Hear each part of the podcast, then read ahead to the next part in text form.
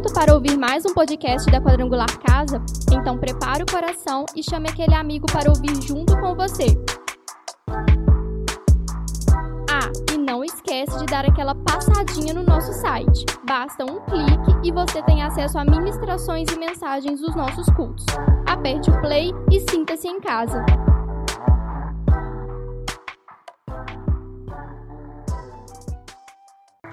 Oh, Jesus. Bom dia, irmãos. Que a paz de Cristo seja sobre nossas vidas. Amém. Obrigado, tá, pastor Bruno, pelo roliço. Fiquei muito feliz essa manhã, irmãos. Minha autoestima, ó. Oh, Deus amado. Mateus capítulo 4, abra sua Bíblia, por gentileza, para nós meditarmos um pouquinho e entendermos o que o Senhor quer falar conosco. Gente fina aqui é só o pastor Daniel, né, gente? Cleito. Cleito é gente fina pra caramba. Gente finíssima. Glória a Deus. Mateus capítulo 4, versículo 1, versículo de número 11. Glória a Deus. Iniciando o mês de setembro, primeiro culto do ano, do, do mês. Acho que sim, né? Dia primeiro foi quinta? Não, segundo culto do mês, né? Dia primeiro foi quarta-feira. Segundo culto do mês de setembro. Eu tenho certeza que, como nós temos esse lema, né, durante o mês de setembro amarelo, com certeza vidas serão restauradas para a glória de Deus, porque esse é o propósito da igreja, né? Ser o agente de Deus na terra para restaurar vidas. Mateus capítulo 4, versículo 1 a 11, todo mundo encontrou, amém? Diz assim a Escritura: ó. Então foi conduzido Jesus pelo Espírito ao deserto para ser tentado pelo diabo. E tendo jejuado quarenta dias e quarenta noites, depois teve fome. E chegando-se a ele o tentador, disse: Se tu és o filho de Deus, manda que essas pedras se tornem pães. Ele, porém, respondendo, disse: Está escrito: Nem só de pão viverá o homem, mas de toda palavra que sai da boca de Deus. Então o diabo transportou a cidade santa e colocou-o sobre o pináculo do templo. E disse-lhe: Se tu és o filho de Deus, lança-te daqui abaixo, porque está escrito: Aos seus anjos dará ordem a teu respeito e tomar-te-ão nas mãos, para que nunca tropeces em alguma pedra. Disse-lhe Jesus: Também está escrito: Não tentarás o Senhor teu Deus. Novamente o transportou o diabo a um monte muito alto e mostrou-lhe todos os reinos do mundo e a glória deles. E disse-lhe: tudo isso te darei, se prostrado me adorares. Então disse Jesus: Vai-te, Satanás, porque está escrito: Ao Senhor teu Deus adorarás, e só a ele servirás. Então o diabo o deixou, e eis que chegaram os anjos e o serviram. Senhor, nós te agradecemos pela Sua palavra que chegou até nós, pelo conhecimento de quem o Senhor é, que temos a cada dia crescendo, Senhor temos crescido no conhecimento, na graça do Senhor. E agora, Deus, mais uma porção será despejada sobre os nossos corações. Será dispensada a nós e que nós venhamos, Senhor, fazer bom uso dela, colocando em prática todos os dias da nossa vida, a fim de que sejamos fortalecidos, amadurecidos por ela. E assim, Senhor, venhamos crescer a cada dia na tua presença, entendendo que precisamos melhorar e enfim, Senhor querido, aguardando a sua volta, para que para toda a eternidade possamos habitar contigo. Faz a tua obra nesta manhã, em nome de Jesus. Amém. Glória a Deus. Pode se sentar. 56. Glória a Deus. É... Irmão, se Jesus foi levado ao deserto para ser tentado, imagine eu e você. Se o próprio Jesus, sendo perfeito, teve teve que ser levado para este lugar para passar por algumas provações, por algumas é, tentações em si mesmo, né? Então eu queria nessa manhã aprender com vocês, aprender com, com a palavra sobre vencer as tentações, porque uma pessoa que ela se encontra numa situação em que ela quer tirar a própria vida, com certeza a raiz do negócio é muito pior do que aquilo que a gente está visualmente observando. O que há no coração de uma pessoa quando ela desiste dessa vida é muito mais complicado e complexo do que a gente possa imaginar.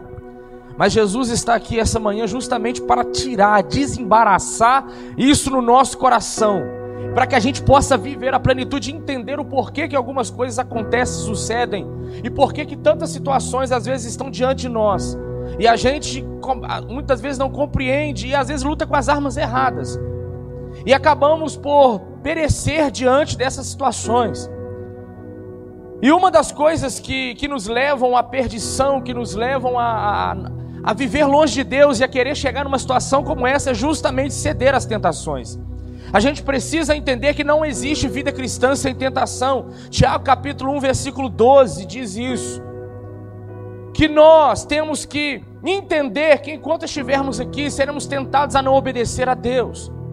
Jesus estava aqui no deserto, ele estava para começar o seu ministério. Ele havia acabado de se batizar, né? ele não precisava batizar, mas ele falou que cumpriria todo o propósito para que desse o exemplo para as demais pessoas a necessidade de estar passando pelas águas como confissão pública da fé em Deus, em Cristo. Ele deu o exemplo, ele não precisava passar pelo momento do batismo, mas ele passou dando o exemplo. Após o momento do batismo, ele é levado pelo Espírito ao deserto para ser tentado. E a tentação, irmãos, ela nada mais é do algo, uma ferramenta que Deus usa, que há em nós mesmos, para que, é, para que pudéssemos ser é, preparados ou lapidados pelo Senhor, para que realmente a gente se pareça mais com Ele. A tentação, a Bíblia diz lá em Tiago capítulo 1, versículo 12, na parte B, que nós não somos tentados nada além das nossas próprias vontades. Toda tentação que vem sobre nós é por causa dos nossos próprios desejos, da nossa própria vontade. Tudo que nós, é, que é colocado diante de nós, e muitas vezes nós apontamos apenas pelo, para o diabo, dizendo assim: ah, o diabo está me tentando nessa área. Sim, ele é o agente, ele é o tentador. Ele usa uma situação que sabe que pode me enfraquecer, para que justamente eu caia na sua lábia, para que eu possa ser destruído por ele mas na verdade ele só usa algo que já está dentro de nós. Todas as vezes que somos tentados, a Bíblia diz que nós somos tentados pelas nossas próprias concupiscências. A Bíblia orienta também Tiago capítulo 1. Tiago capítulo 1, irmãos, é um texto assim, libertador. Porque a gente muitas vezes canaliza tudo para o diabo. E a gente começa a atacar Satanás como se ele fosse culpado por todas as coisas. Eu não estou aqui como defensor, como advogado do diabo, não. Mas eu estou dizendo que se nós conseguirmos pontuar algumas áreas da nossa vida que nós entendemos que depende de nós, Depende da nossa atitude, da nossa, da nossa reação àquilo que está acontecendo, para que Deus mude isso. Assim nós vamos conseguir vencer em Jesus. Porque canalizamos muitas vezes, e Tiago capítulo 1 ele vem desmistificar isso. Tiago vai dizer assim: olha, quando vocês forem tentados, não culpe a Deus por sua tentação, porque Deus nem a ninguém tenta. Mas ninguém é tentado a não ser pelas suas próprias vontades, pelos seus próprios desejos pelas suas próprias concupiscências. O que é concupiscência? Desejo desordenado da carne. Quando eu sou dominado por algo que eu quero fazer, que eu sei que não agrada a Deus, o diabo sabe, ele conhece os nossos, as nossas fraquezas, ele coloca diante de nós uma situação para que naquela área eu seja tentado a fim de que eu caia e me entregue àquela situação. É isso que Tiago está dizendo. Que nós somos colocados diante dessa situação para que a nossa reação determine até onde vamos chegar. E é aqui o segredo que Jesus deixou para nós, nesse, nesse exemplo, nesse momento da tentação, que eu quero aplicar sobre a minha vida e sobre a sua vida nessa manhã. Para que você entenda que você tem nas suas mãos as armas para vencer as tentações, para dissipar na sua mente a brecha que o diabo tem encontrado para conseguir destruir não só você, mas todos que estão ao seu redor através de você. Irmão, se Deus ele tem um propósito para abençoar vidas e alcançar pessoas através da nossa vida, através de quem nós somos nele, o diabo também tem um plano para destruir aqueles que estão ao nosso redor, porque ele sabe que se ele tocar no filho, ele consegue afetar a mãe e o pai. Ele sabe que se ele conseguir pegar o pai, ele destrói uma família. Se ele conseguir destruir a família, irmãos, acaba a sociedade, acaba a igreja. Então a estratégia do diabo, assim como Deus, ele sabe que um homem cheio do Espírito Santo, uma mulher cheia do Espírito Santo, pode ser um diferencial em uma cidade, em um país, em um universo. O diabo também sabe que se ele conseguir acabar com a nossa comunhão com Deus e nos fazer viver para nós mesmos, irmãos, o diabo não tem nenhum outro trabalho a não ser nos entregar a nós mesmos, a vivermos quem, quer, quem nós realmente queremos ser. Porque o pastor Bruno disse aqui na ministração da oferta: nós por nós mesmos nós somos maus. Não há bondade em nós. Paulo vai dizer isso em Romanos: não há ninguém que deseje o bem, não há ninguém que faça o bem nenhum sequer. Então o diabo quer usar, quer potencializar e colocar isso em evidência, porque ele sabe que é essa evidência, quando a gente entrega, vive entregue a essa evidência das nossas fraquezas, irmãos, ele consegue acabar com a nossa vida.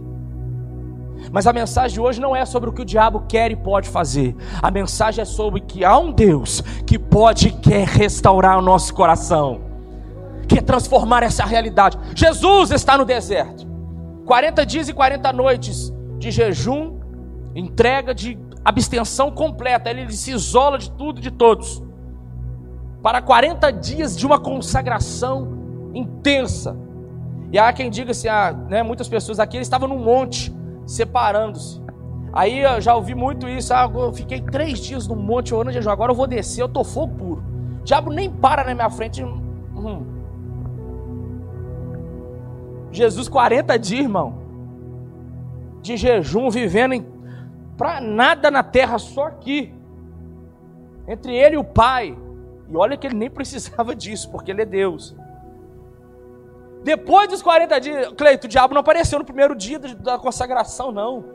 O diabo apareceu depois dos 40 dias, irmão. Se você pensa que o diabo vai poder, vai correr de você depois de você se consagrar, não. Ele vai respeitar a autoridade no nome de Jesus que está sobre a sua vida. Mas se você sair do momento da consagração e não vigiar, não continuar vigiando, você vai cair nela de novo. Você vai ser vulnerável de novo e não vai ter autoridade. Por quê? A autoridade não está naquilo que eu sou, Guilherme, mas naquilo que a palavra de Deus, o nome de Cristo, realmente produz em mim. A autoridade está no nome de Jesus e eu sou esse canal para que o diabo bata em retirada. Mas você precisa entender que mesmo depois do momento da consagração, você precisa continuar vigiando e sabendo usar as armas que Deus te deu. Vamos lá então? Jesus ele sai dos 40 dias e 40 noites, ainda no monte, o diabo se apresenta, o tentador se apresenta a ele. O texto diz isso. E tendo jejuado 40 dias e 40 noites, teve fome. Chegando-se a ele, o tentador disse: Se tu és o filho de Deus, manda que essas pedras se tornem em pães.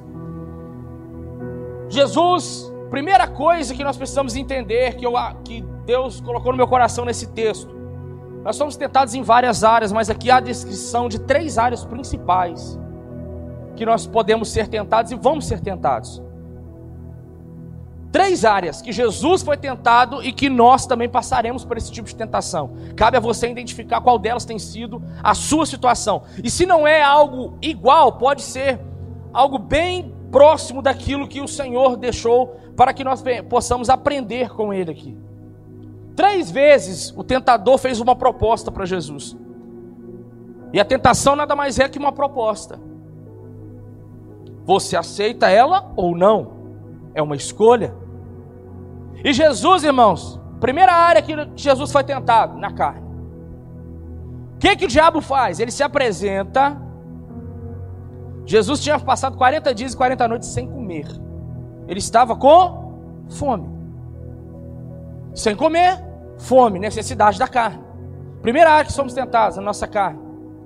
O que, que o diabo faz? O diabo chega para ele e oferece para ele vestes reais.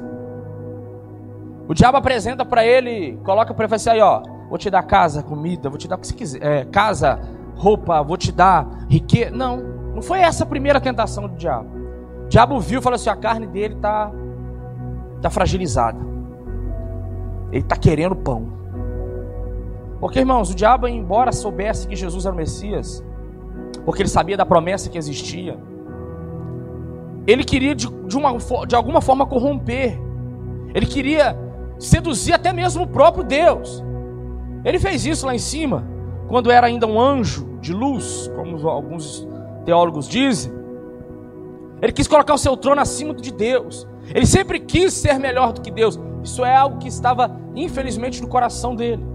Então, de novo, ele vai fazer: ah, ele está fraco porque ele não comeu. Então, o que, que eu vou fazer? Ele tem o poder porque ele é filho de Deus. Ele é o próprio Deus. Ele tem o poder para transformar as coisas e fazer o que ele quer.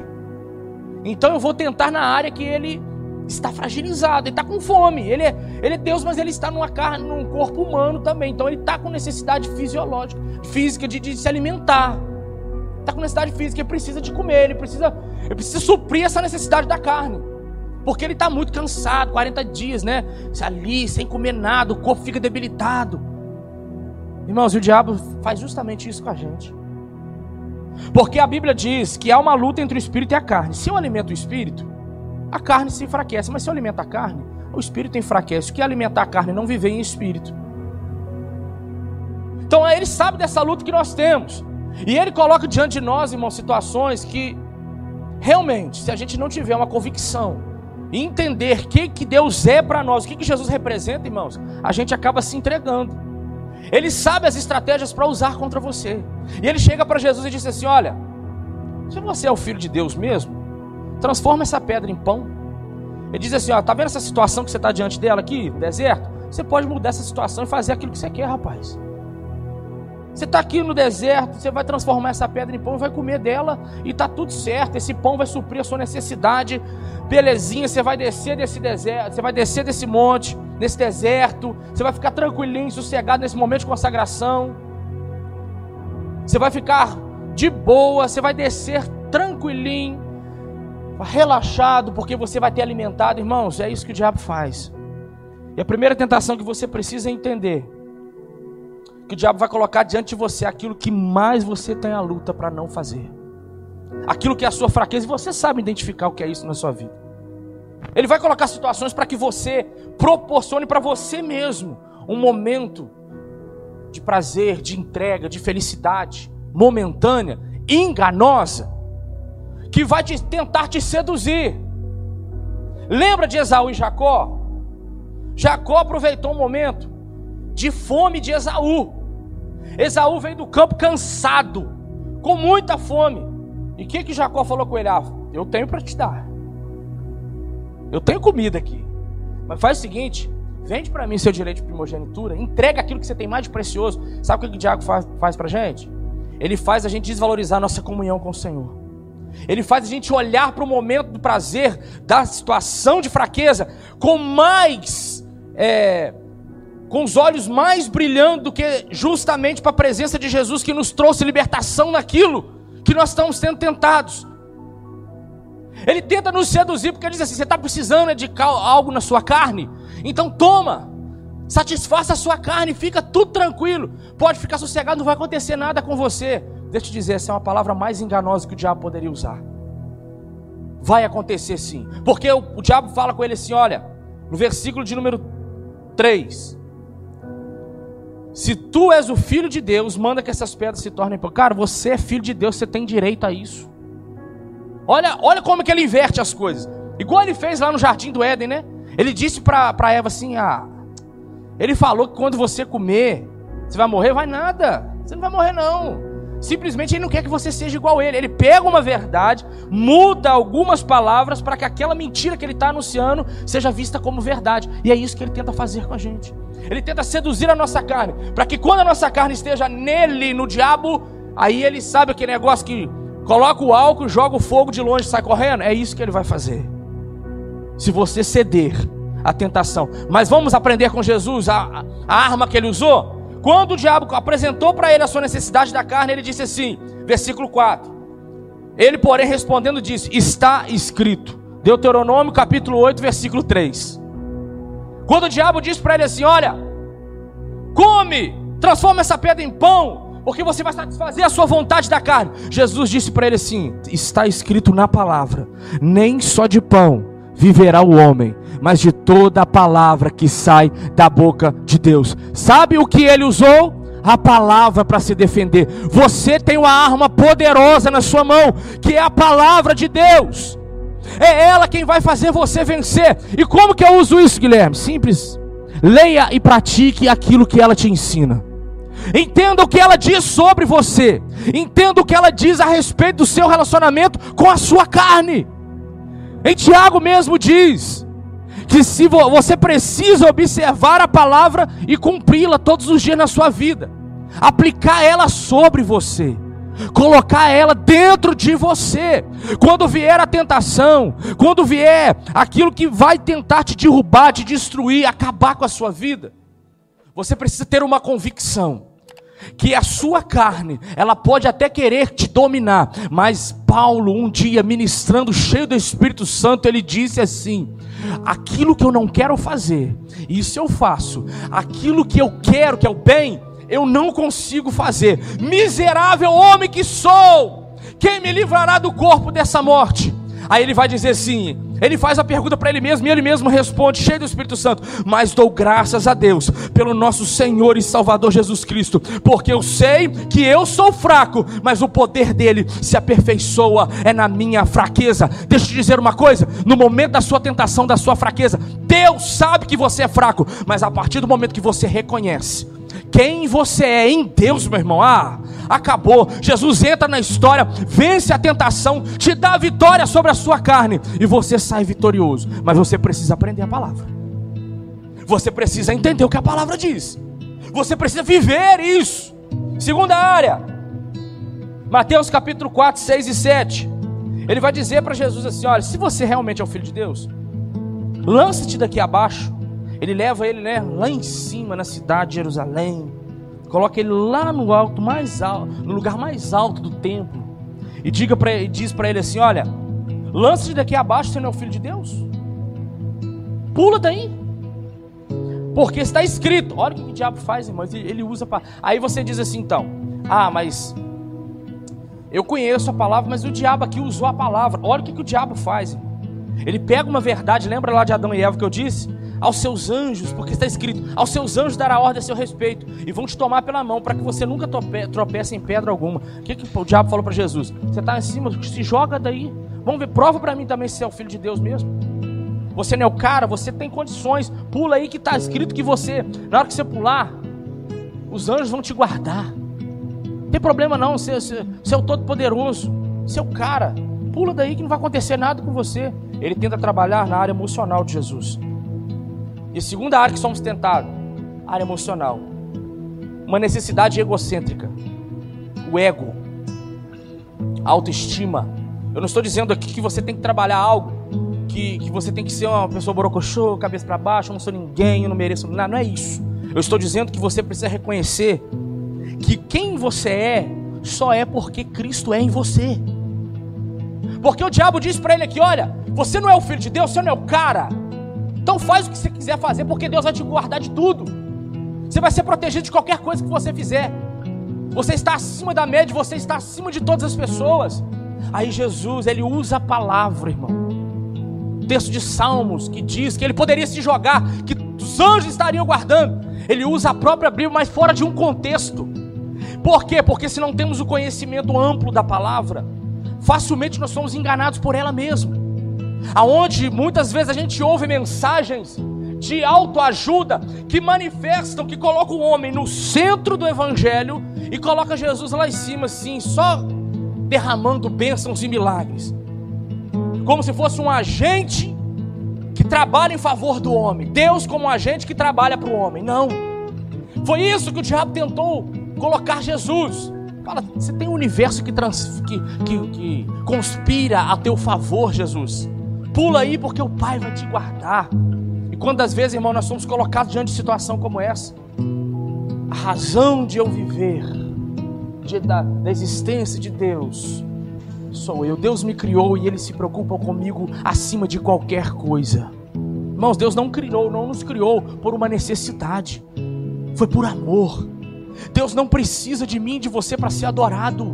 A Bíblia diz que nos, nos, céus existem anjos que o adoram, dizendo: Santo, Santo é o Senhor, toda, cheia, toda a terra está cheia da sua glória. 24 horas por dia, anjos, adorando Ele na beleza da sua santidade. Ele não criou o homem simplesmente por uma necessidade, para suprir uma necessidade. Ele criou para compartilhar a sua glória e o seu poder com a humanidade.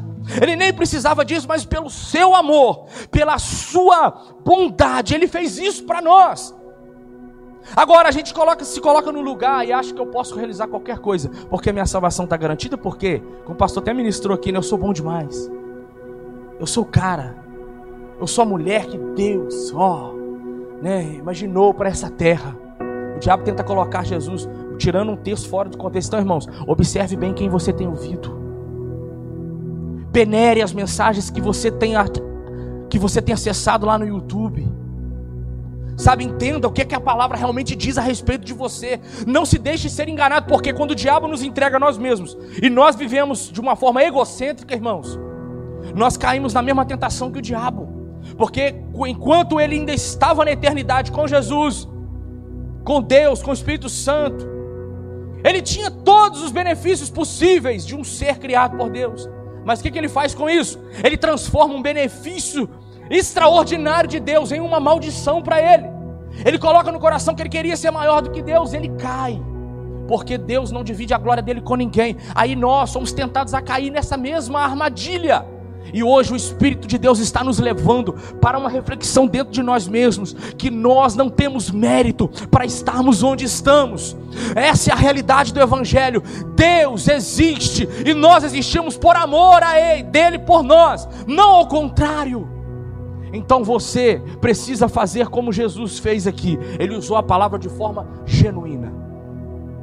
A palavra distorcida do diabo não teve nenhuma eficácia contra Jesus, porque ele não era, não, Jesus não conhecia a palavra, ele é a palavra. E você tem essa dispensação hoje aqui nessa manhã. E ele usou o texto de Deuteronômio 6,16 e disse assim: Disse-lhe Jesus, também está escrito: Não tentarás o Senhor teu Deus. Irmãos, a arma é a palavra. E para finalizar, e para finalizar, versículo de número 9. O diabo disse para ele assim: Leva ele a um monte muito alto. Mostrou os reinos do mundo e toda a sua glória. Imagina o diabo lá em cima, Monte Everest. O diabo leva Jesus lá no Monte Everest e mostra ele toda a humanidade. Mostra ele os reinos, as glórias, o poder, tudo. Irmãos, é, é muito descaramento do diabo, né? Fala comigo. Ele sabia que estava falando com Deus, o Criador de todas as coisas, Cristo. Ele sabia com quem ele estava falando, mas mesmo assim ele está dizendo assim: tudo isso eu vou te dar. Gente, por mais que a Bíblia diz que esse mundo jaz no maligno, né? Que o príncipe desse mundo cegou o entendimento dos homens, ou seja, o governo no sentido de é, mentalidade, né, está entregue a Satanás. Por mais que o diabo domine sobre a mente humana daqueles que praticam a maldade, foi Deus quem outorgou essa autoridade ao diabo. Foi Deus que os entregou por causa da própria maldade do coração do homem. O diabo não tem nada, irmão, nem a chave da casa dele ele tem. A Bíblia diz que Jesus tomou nas mãos a chave da morte do inferno. O diabo mora onde? No inferno. Nem a chave da casa dele ele tem. Aí ele vai falar com Jesus.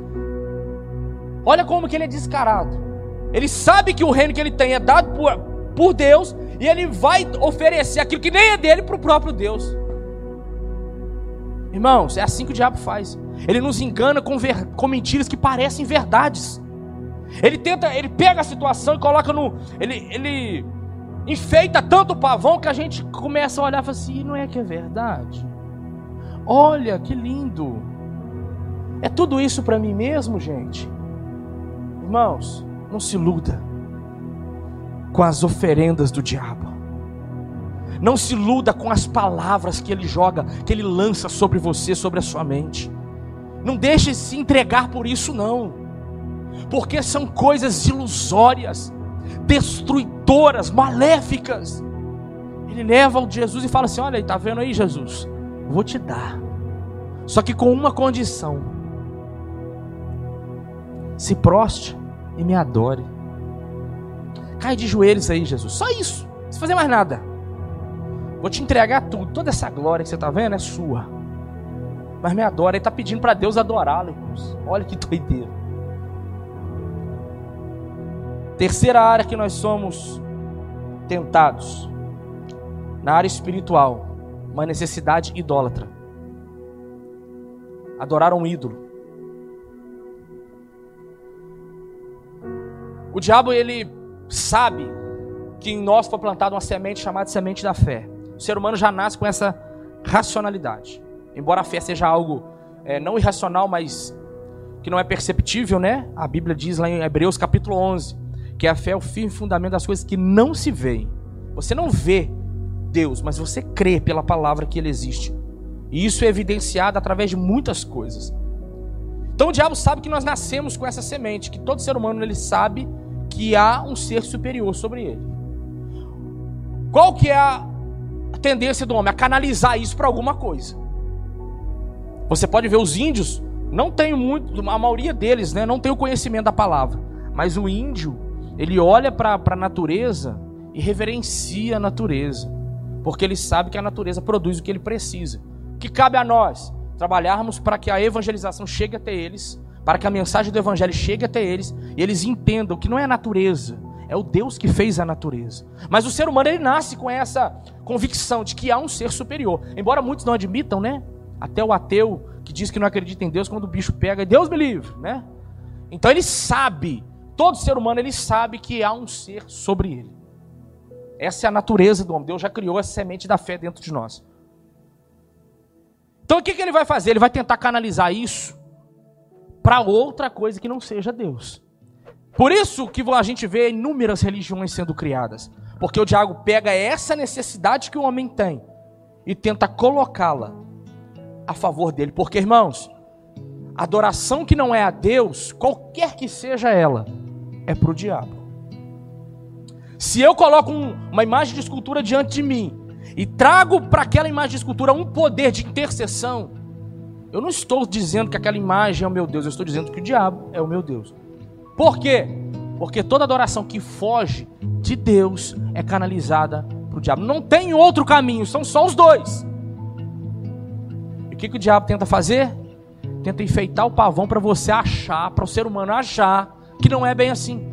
Que todos os caminhos levam a Deus. Irmãos, a frase primordial do diabo para lançar dentro das falsas religiões é essa: todos os caminhos levam a Deus. Oh, que beleza! Não importa onde a religião que eu esteja, todos os caminhos levam a Deus. Mas aí nós vamos nos deparar com uma declaração de Jesus em João, capítulo 14, versículo de número 6. Os discípulos estavam atônitos, preocupados com a morte de Jesus, com a ressurreição, que ele iria para a eternidade. Aí Jesus falar: Não se turbe o vosso coração né? Vocês creem em mim, na casa do meu pai muitas moradas, eu vou lá preparar, e na hora que estiver tudo pronto eu volto para buscar vocês e tal, né? Uma alusão à volta de Jesus e tal.